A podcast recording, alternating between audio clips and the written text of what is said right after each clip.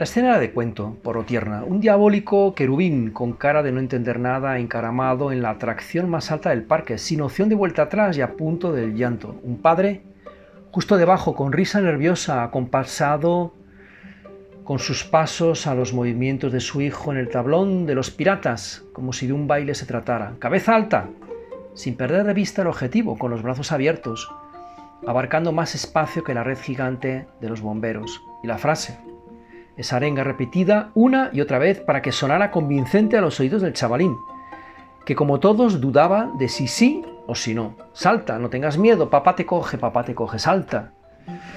No recuerdo bien, pero juraría que un día yo también fui ese niño escalador, necesitado de confiar en su padre.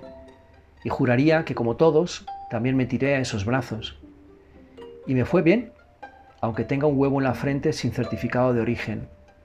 La escena quizás sea cinematográfica por lo bella y no sea para tanto por lo común. Pero si lo piensas un momento, puedes entender que aquello fue una lección.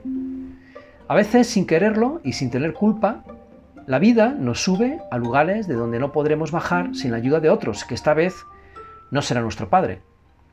Aquel día ganamos confianza de sobra, capacidad para lanzarnos al vacío y poner nuestra vida en manos de esos otros. ¡Salta!